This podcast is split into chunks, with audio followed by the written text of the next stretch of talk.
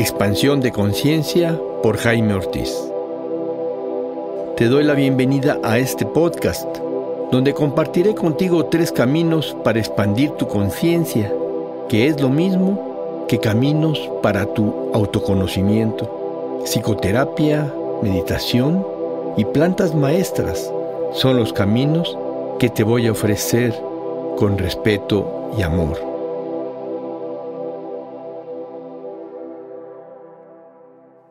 Hola, ¿qué tal amigos? Bienvenidos a este episodio en donde estaremos hablando de Teotzin, Reiki Tolteca.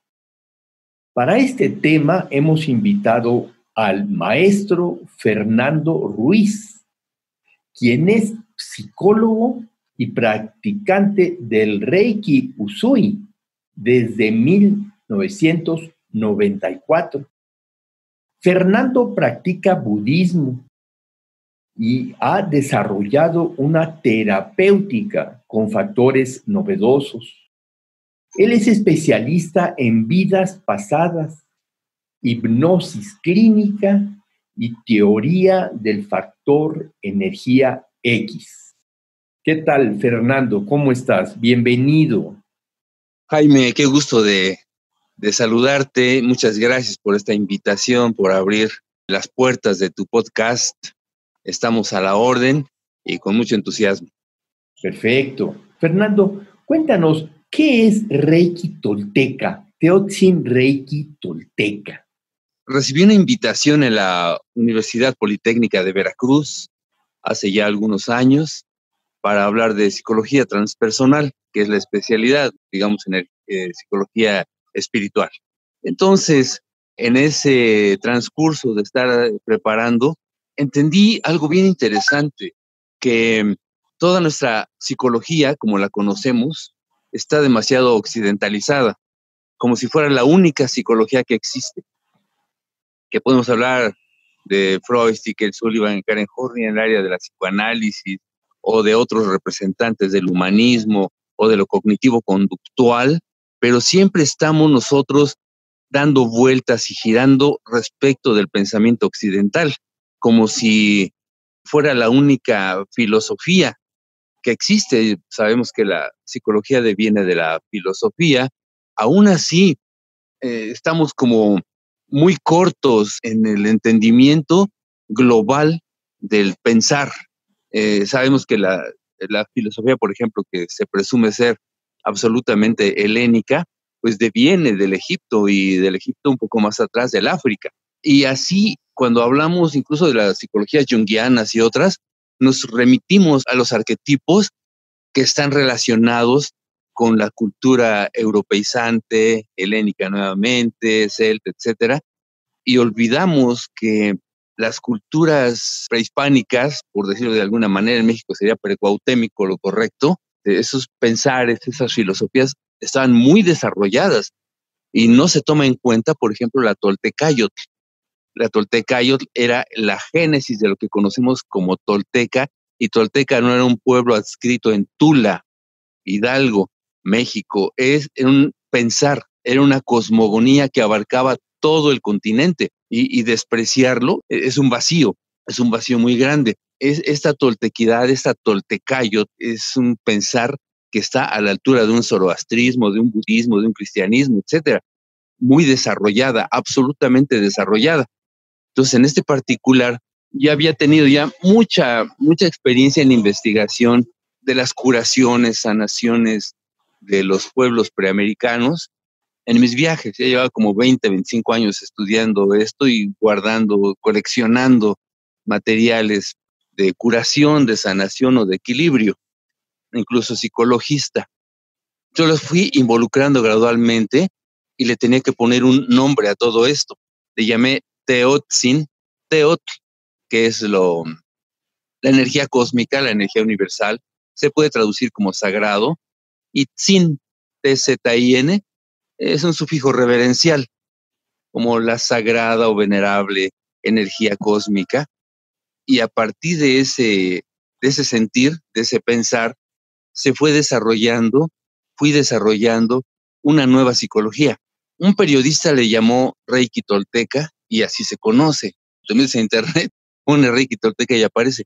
Pero básicamente es la propuesta a las psicologías de que sean menos europeizantes, sin que suene como agravio, y que nos adscribamos cada quien desde su cultura, desde su visión, ampliar una cosmogonía útil, una cosmogonía que sea compartida e incluyente. Hay muchos pueblos a lo largo y ancho de nuestro planeta que tienen para dar y regalar de elementos de la terapéutica psicologista. Entonces, a grandes rasgos, así es como la he contemplado, mi querido Jaime. Muy bien, Fernando, sí, perfecto, te entiendo. Te quiero hacer una pregunta. Supongamos que está una persona que quiere ir a terapia y entonces te escucha y sabe muy bien que la psicoterapia que está escogiendo, pues es una psicoterapia fundamentada o fundamentada en las técnicas occidentales. Y entonces él te escucha y dice, ah, a lo mejor existe un tipo de psicoterapia con esta filosofía más oriental o más eh, indígena, digámoslo así, de los toltecas. ¿Tú qué le puedes recomendar a una persona que nos está escuchando y que va a entrar en psicoterapia? Primeramente, tenga un abanico de conocimiento. En la medicina, si va un médico general, el mismo médico, si no puede atender un malestar, lo puede enviar a un especialista o a un colega o decir, mira, esto eh, no es mi competencia, esto es para un médico o una médico que se va a dedicar a tratamientos infantiles. Pero eso es en la medicina fisiológica.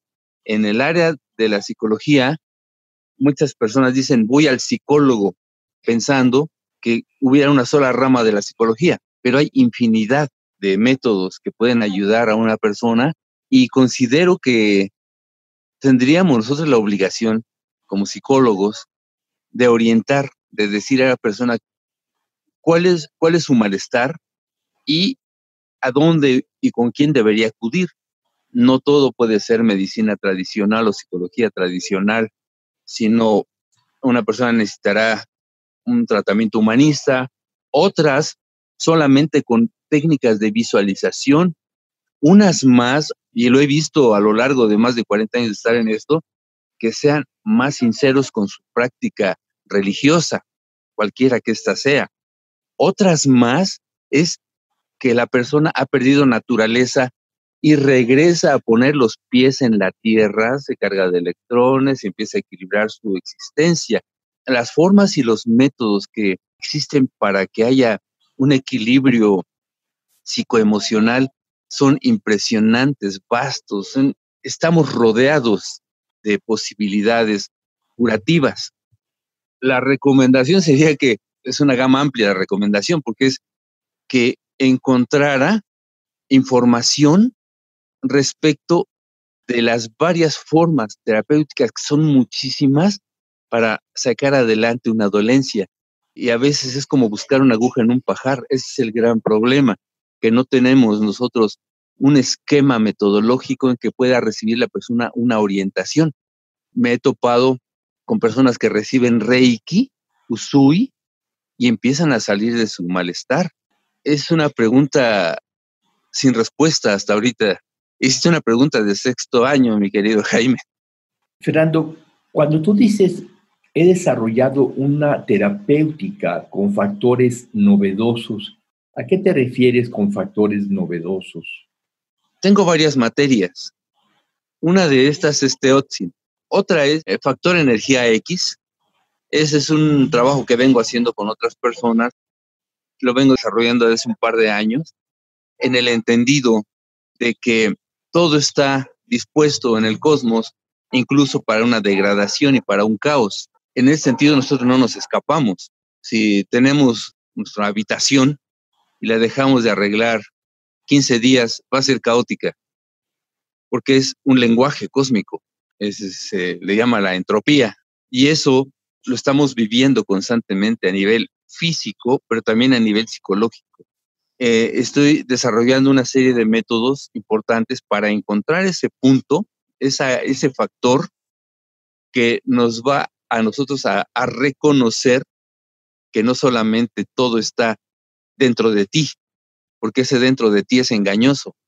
Es engañoso por una razón, si nos hacemos de ladito la parte de energía y si nos vemos a la parte metafísica, es engañoso porque cuando se dice cierra los ojos y todo está dentro de ti, pensamos que cerramos los ojos y todo está dentro de nuestro cuerpo. Y eso no es así. El cuerpo no es la referencia que tengo con el cosmos. No es lo que soy. El cuerpo no es mi límite. Es un instrumento, una vía, un templo maravilloso, pero no es la referencia de lo que yo soy. El ego dice, sí, yo soy este cuerpo, pero en un pensamiento mucho más amplio, dentro de mí es el árbol que está aquí enfrente. Dentro de mí es la última estrella del cosmos. Dentro de mí es África, es eh, otro planeta. Dentro de mí es el universo en su totalidad y así se debería comprender.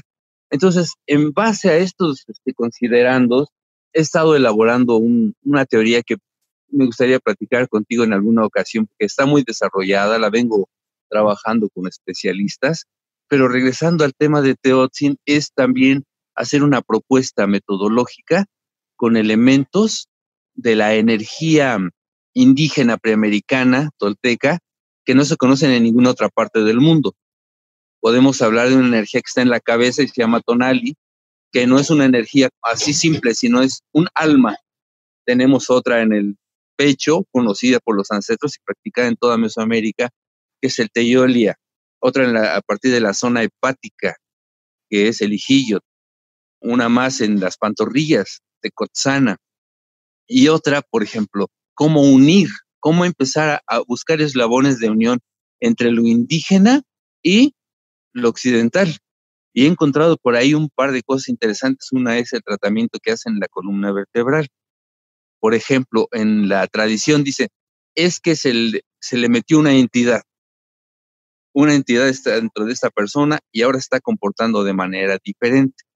Es cierto, pero es relativo. ¿Por qué es relativo?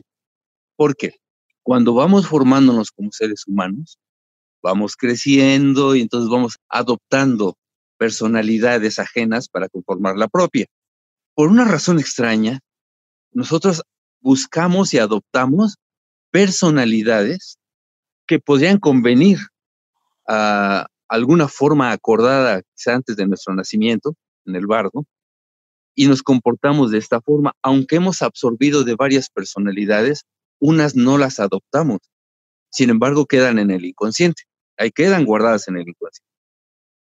En el momento en que están ahí guardadas en el inconsciente, están en forma latente y a veces no aparecen nunca. Sin embargo, por motivos desconocidos, un tío que era medio borrachín, mujeriego, violento, a la edad de 40 años, surge inesperadamente en este personaje, en este individuo, en este cliente, paciente, usuario, y va con un brujo, un médico, un chamán, médico de la tradición, un chamán, y entonces le dice, ¿sabes qué? tienes un gran problema porque se te metió una entidad.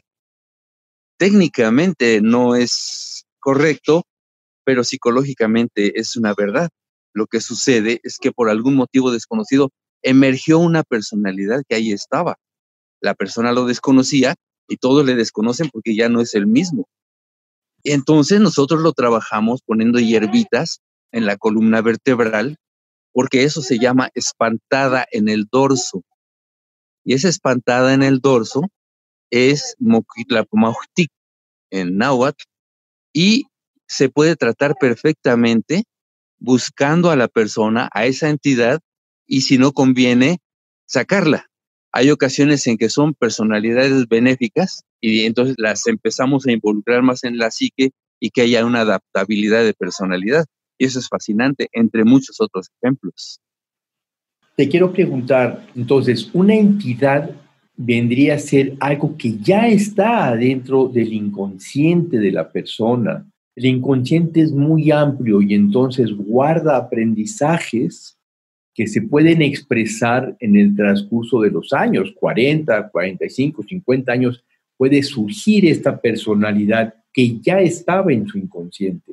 Y esto entonces se dice que es una entidad. lo quiero dejar claro porque parecería ser que las entidades se le meten a una persona como del éter, ¿no?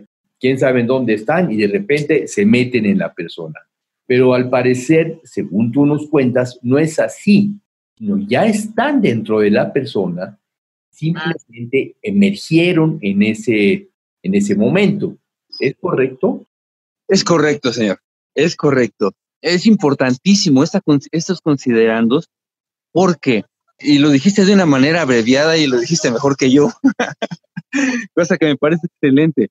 No hay que olvidar que eventualmente sí hay energías que pueden permear y pueden llegar a nosotros. No somos los únicos seres vivientes en este cosmos, hay otras dimensiones, hay otros formatos de comprensión de lo que es la entidad y la personalidad humana que nos trasciende y que eventualmente sí pueden llegar a, a contaminarnos, pero la gran mayoría no es que haya una entidad que entró al cuerpo, sino que emergen, emergen personalidades de lo que somos y no solamente emergen de personalidad de mi vivencia individual, sino puede emerger, por ejemplo, la personalidad del bisabuelo que no conocí, porque esto es genético. Me ha tocado al trabajar en hipnosis clínica que una persona está sacando una personalidad extrañísima ya a sus 40, 50 o 60 años y no sabe por qué, o empieza a tener sueños de otro tipo, o le empieza a gustar, por ejemplo, que nunca me gustaron los automóviles y ahora quiero estudiar e, esa materia no tan esotérica del automovilismo. Y sucede que el bisabuelo era un apasionado de esto y no lo sabía, pero emergió de pronto.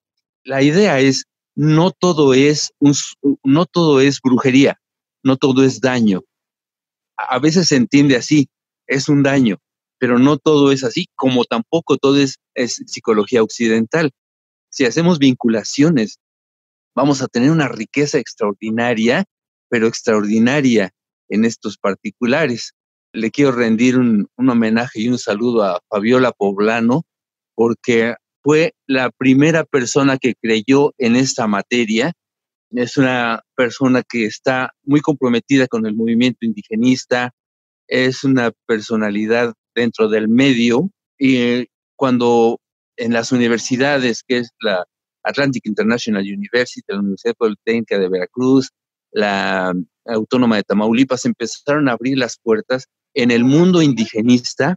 Yo tenía cerradas las puertas porque me decían, ¿cómo vas a comprometer eso? Y entonces me tocó en suerte hace poco hablar con Fabiola Poblano y fue la primera persona que me abrió las puertas para que se tomara en consideración esta nueva materia ya en, el ámbito del pensar no, no académico.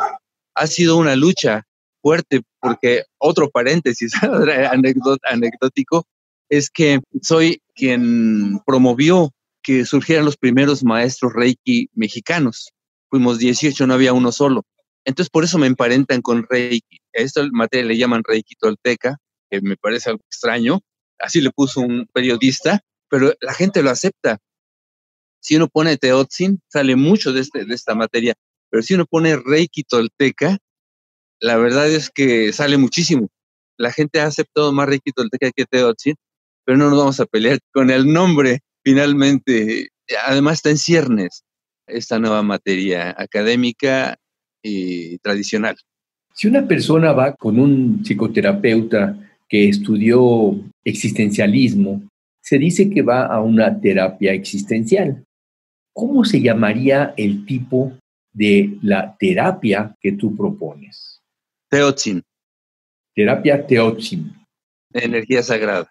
Y una vez que una persona viene contigo o con un terapeuta Teotzin, ¿cuáles, eh, digamos, las técnicas, cuáles son las técnicas que se utilizan para que la persona pueda sanarse?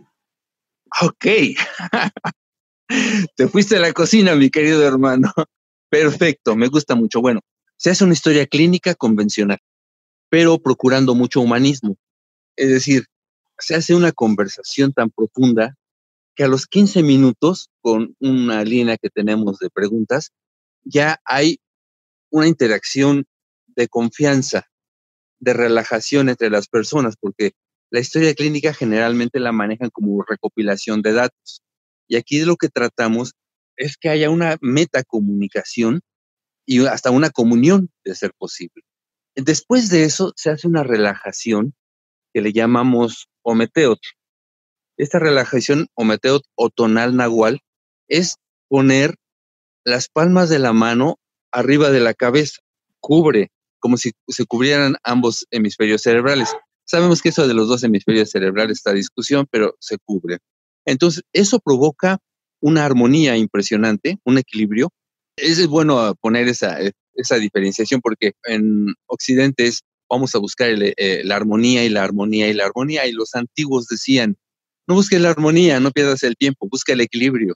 Cuando encuentres el equilibrio, de manera natural surgirá la armonía. Entonces, después de esto, ya se tiene una base con la cual se va a trabajar con la persona. Y esta persona puede tener casi, bueno, vamos a resumirlo. Déjame ir por, el, por la otra banda. La mayoría de los conflictos que tenemos son por miedo y cobardía. Eso lo tenemos los psicólogos, pero conocido al derecho y al revés. El miedo y la cobardía son la génesis de muchísimos malestares, aparte del ego, que es otro tema. Pues nuestros antiguos le proponían, no decían miedo, decían el susto o el espanto. En esto del susto y el espanto hay que hacer una diferenciación. El susto es para las cosas del mundo y el espanto es para las cosas sobrenaturales. Y la mayoría de nosotros tenemos un problema importante que nunca se debe dejar en las terapias, que es cuál es la misión que tenemos en esta vida. Esta misión a veces la tenemos y empezamos a buscar las soluciones a esta misión, pero esta misión podría no ser personal, podría ser el capricho del papá o la presión social. Nosotros le llamamos presión de red de entorno. El entorno forma una masa, casi como una mini masa crítica, que impide que la persona salga de ese círculo, de ese circuito. Y nosotros tenemos casi como la obligación de ver cuál es la génesis de todo esto. La persona se dice, viene con una misión, viene su, su tonali, su tonali. Este tonali viene de la palabra tonatio, que es sol, energía solar, pero también es un alma. Es una de las almas más importantes que tenemos, que por susto y espanto se pierde.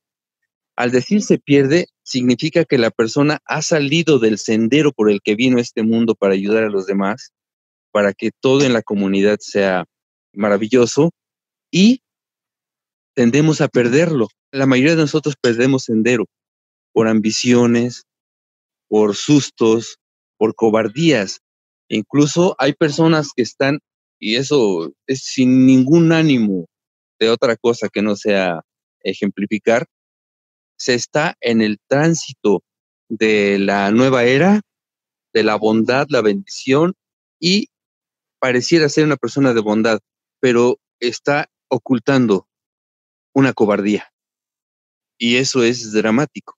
Entonces, vamos a ver en dónde están los principales centros de trabajo. Uno es pérdida de sendero. El otro es un punto importante que es la pérdida de valor, de coraje y de, determinación. Esa la encontramos en otra región que los antiguos la proponían como una energía fuerte, otra alma, otra entidad anímica en la zona hepática. Y me ha tocado ver, pero con muchos ejemplos, que hay personas que van a empoderarse y al rato regresan nuevamente a su actitud cerrada, procrastinadora, tímida, guardada en sí. Cuando nosotros, al detectar esta parte que es Ijiyot, I-H-I-Y-O-T-L, Ijiyot, en este Ijiyot lo que encontramos es que ahí se ha perdido el alma del coraje, la determinación y el valor. Al trabajar esto con hierbitas, se pone ruda en la zona hepática, se hace el trabajo de llamar al jaguar interior y por lo que sea, llamémosle metáfora, llamémosle símbolo, como quiera que sea, hay transformación. Lo he visto una y otra y otra vez desde el año de 1999 en que empecé con esta materia y que la di a conocer en el año 2007. Si es lo que decíamos hace ratito, que la persona está adoptando personalidades de otro género, que pareciera ser envidia, susto, etcétera, es en la columna vertebral. O se ha perdido el ánimo a la vida. Muchas veces se piensa que la persona está en depresión y muchas veces lo que tiene es que ha perdido el amor a la vida, ha perdido el significado de la vida. Claro, lo podemos encontrar en otros autores eh, del occidente y muy justificado, ¿no? Víctor Frank es un especialista en, en este particular.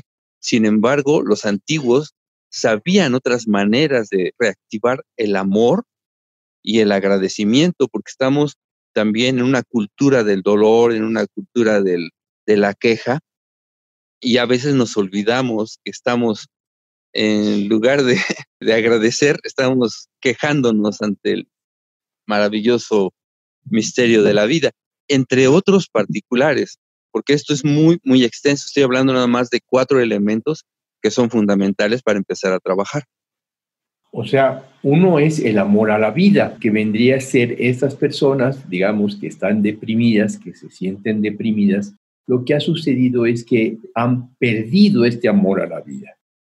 Cuando viene contigo una persona que ha perdido el amor a la vida, que se siente deprimida, por así decirlo, entonces, ¿hay alguna hierba específica y algún lugar en el cuerpo donde se tiene que colocar esta hierba para que la persona recupere el amor a la vida? Sí, aquí como es un trabajo muy complejo, hay ocasiones en que dejamos de lado la parte de la tradición y nos podemos ir a una psicoanálisis, por ejemplo, que nunca está de más.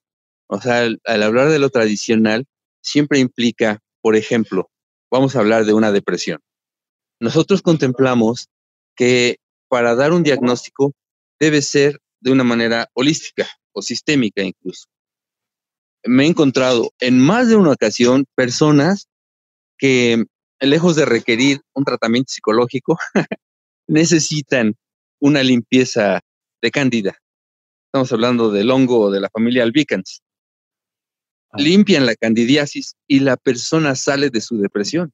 O se limpian de parásitos o empiezan a tratar algún trastorno físico real y la persona empieza a salir de la depresión. Ese es un punto importante. El otro es reorganizar a la persona en su ámbito financiero cuando las finanzas están torcidas, la persona es muy probable que pueda tener incluso accesos de tristeza grande, de ausencia del mundo, de sentirse menos y, eventualmente caer una depresión, al igual que puede ser la pérdida de, la novia, ¿no? Una pérdida romántica. Por ejemplo, los factores son muchísimos. Nosotros apuntamos a que cuando llegue una persona con un malestar, empecemos con la parte médica después hacer un análisis incluso conductual. Yo toco las tres, las tres fuerzas de la, las tres fuerzas antes de entrar a lo transpersonal, a las tres fuerzas de la psicología, damos elementos, por ejemplo, las cinco zonas de lo cognitivo conductual, la interpretación de sueños y simbología en psicoanálisis, la pirámide de, de Maslow, que es una herramienta poderosísima. Con eso se puede llevar muchísimas formas de tratamiento en lo humanista o ver en los renglones de lo transpersonal si hay un vacío existencial desde la perspectiva espiritual. No hay que olvidar la frase enorme de Charles Tart que dice que muchos de los conflictos enormes que tenemos de personalidad son porque nos hemos jugado del espíritu.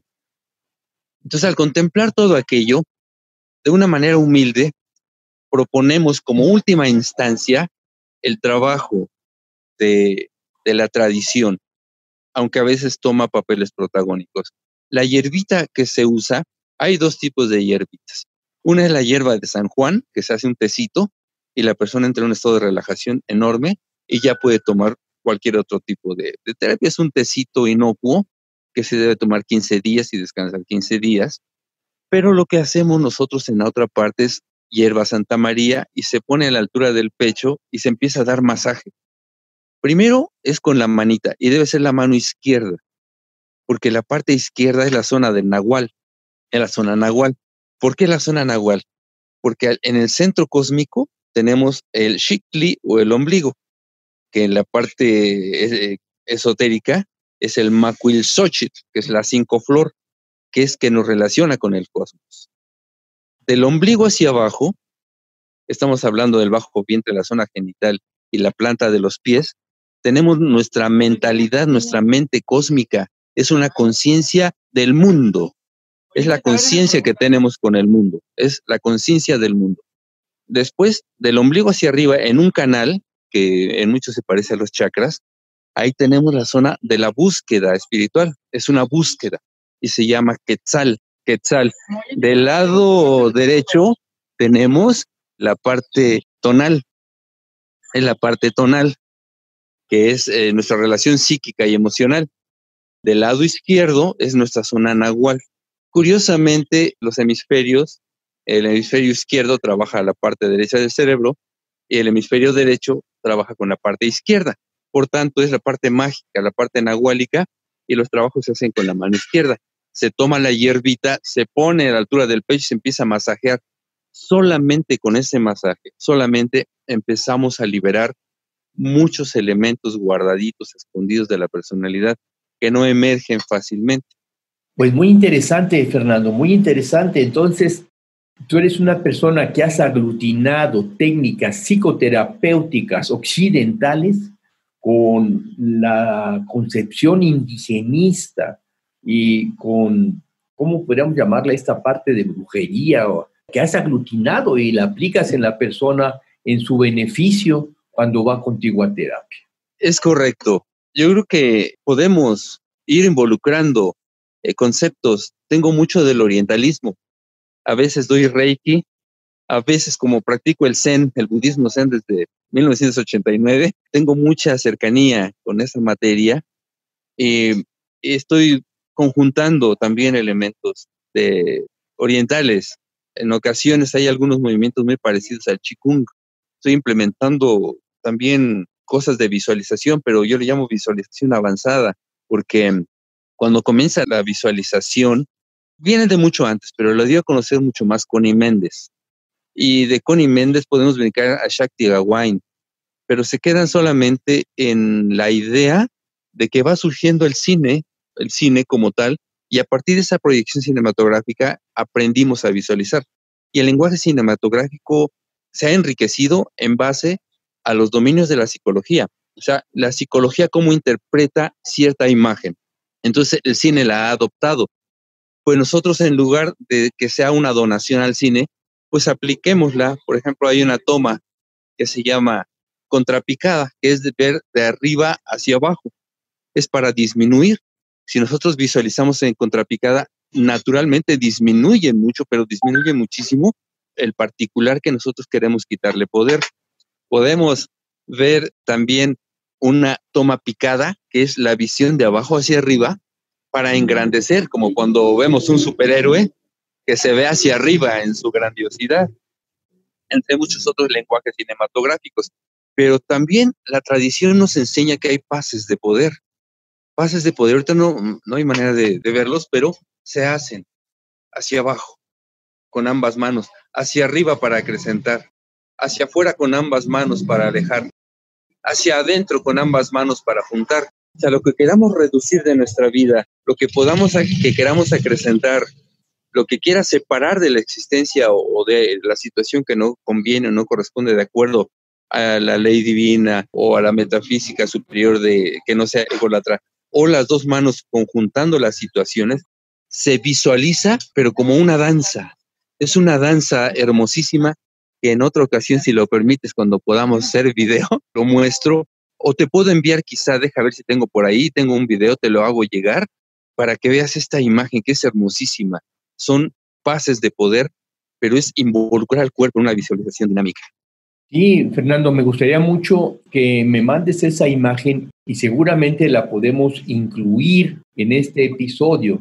Este episodio no pudimos grabarlo en video por la situación que se presenta, que nada más traes tu celular y estás en una cafetería. Y entonces, pues es difícil grabarlo, ¿no? Pero sí me gustaría mucho que me mandes estas imágenes y anexarlas en el video, como parte del video, en la plataforma YouTube. Fernando, no sé si quieras agregar algo más a este episodio, algo que consideres que es fundamental que las personas que están escuchando sepan antes de despedirnos. Gracias, gracias, estimadísimo Jaime. Pues busquemos las maneras, los terapeutas alternativos, los psicólogos, las personas que están en el área de la salud, que no nos dejemos llevar solamente por la concepción que tenemos de Occidente, que es valiosa, que es maravillosa, que es extraordinaria. Las aportaciones en el área que manejo, que son las, que es la psicología, no podrían ahorita llamarse como tal si no fuera por esos grandes pensadores, experimentadores de la psique humana. Pero que no olvidemos que el Oriente no es solamente meditación e imponer las manos, es un sistema psicológico quizá en algunos renglones mucho más completo que el occidental. No olvidemos que el África, en su simiente, en su macrocosmos, está aportando, a veces, por decir solamente un ejemplo, con ritmos, elementos que están descuidados en la musicoterapia. La musicoterapia es una disciplina que debe dejar el nicho arrogante de que tenemos unos cuantos autores, por ejemplo, el efecto Mozart, y que las músicas llamadas clásicas, son de concierto, son la única respuesta, o que tenemos elementos menores de solamente un tambor tocado de manera improvisada. Considero que la musicoterapia debe dejar esa arrogancia de decir que el rock es nocivo. Soy músico, trabajo la música desde hace muchísimos años, he hecho muchos experimentos con jóvenes que han salido con el rock. Claro, hay algunos textos ahí medio raros que sí apuntan a, cierta manipulación, pero el ritmo como tal es absolutamente terapéutico, impulsa, da energía. Don Campbell comete un error al decir que el jazz es eh, música como fondo de lectura. Se equivocó, se equivoca en ese sentido, porque el jazz es la cuna de la libertad y es música libertaria por excelencia. Cualquier persona que apunte no a la terapia, no a la sanación, porque es un tema secundario, la persona debe apuntar a la libertad absoluta de su cosmogonía, de su visión, de su interpretación, de vivir, de vivir plenamente, de salir a la calle y disfrutar el sol, de abrazar porque se me pegó la gana a mi papá, de decirle a mi pareja, te amo, te adoro, decir, soy valiosa, soy valioso. Entonces, solamente por hablar el tema de la música, podemos extendernos eh, en un mundo fascinante en el que, por ejemplo, nuestros antiguos tienen, yo manejo dos, tres este, temas de tambor. El ritmo sagrado Quetzalcoatl, deja ver si lo tengo por ahí, te lo envío. El ritmo sagrado, sí lo tengo por ahí, Huitzilopochtli, y un tema Siux.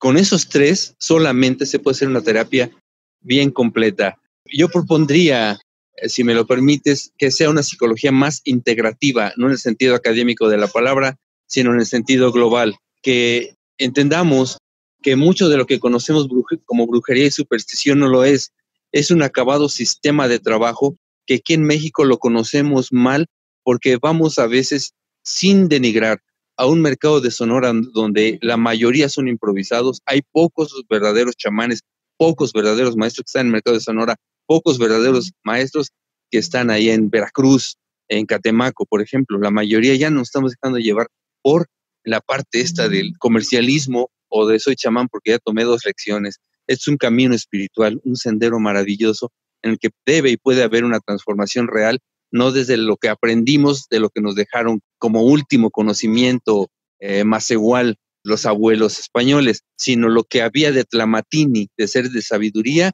en un una filosofía toltecayo muy completa, muy compleja y que si apuntamos a abrir esos puntales, creo que podemos encontrar muchas respuestas a esas grandes interrogantes que la psicología actual no entiende, no comprende, no quiere entender, porque se ha oficializado demasiado y que va a dar pie a una verdadera libertad en este sentido, mi querido hermano.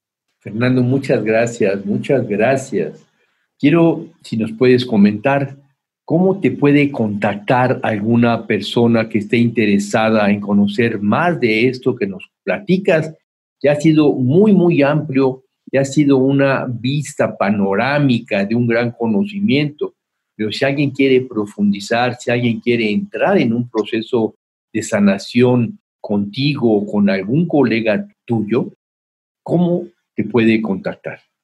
Bien, hay un, ahorita hay un chileno avecindado en Estados Unidos que está promoviendo esta materia, él se llama Paulo Andrade, gran amigo, y él tiene una página que se llama Reiki Samasati, con doble M, Reiki Samasati. Y para cualquier otra consulta, pues doy mi, si me permites, mi WhatsApp, mi número de celular es el 55 1701 41 87 55 17 01 41 87 o que busquen en internet Teotzin con Z, Teotzin Reiki Tolteca y ahí seguramente de alguna manera, porque también estoy en YouTube en un canalito que apenas empiezo con mucha sencillez, con mucha humildad y estoy ahí a la orden, a tus órdenes, agradecidísimo por abrir las puertas a esta materia, hermano. Te dejo un abrazo aquí a distancia, pero muy apretado Agradezco tu sencillez, tu humildad, la manera en que coordinas y diriges un programa. Estoy fascinado. A la orden. Fernando, muchas, muchas gracias. Muchas gracias por haber participado. Me ha dado mucho gusto conocerte y vamos a seguir en contacto. Muchas gracias. Esto fue Expansión de Conciencia por Jaime Ortiz. Si te gustó este episodio, por favor compártelo para que más personas se puedan beneficiar. Todos los episodios los puedes encontrar en www.podbean.com, Spotify, Facebook, página Expansión Conciencia y YouTube Expansión Conciencia. Por favor, escribe conciencia con SC para que puedas ingresar a nuestro canal. A través del WhatsApp 56 18 54 63 63 me puedes hacer alguna pregunta o comentario o bien hacer una cita de integración terapéutica.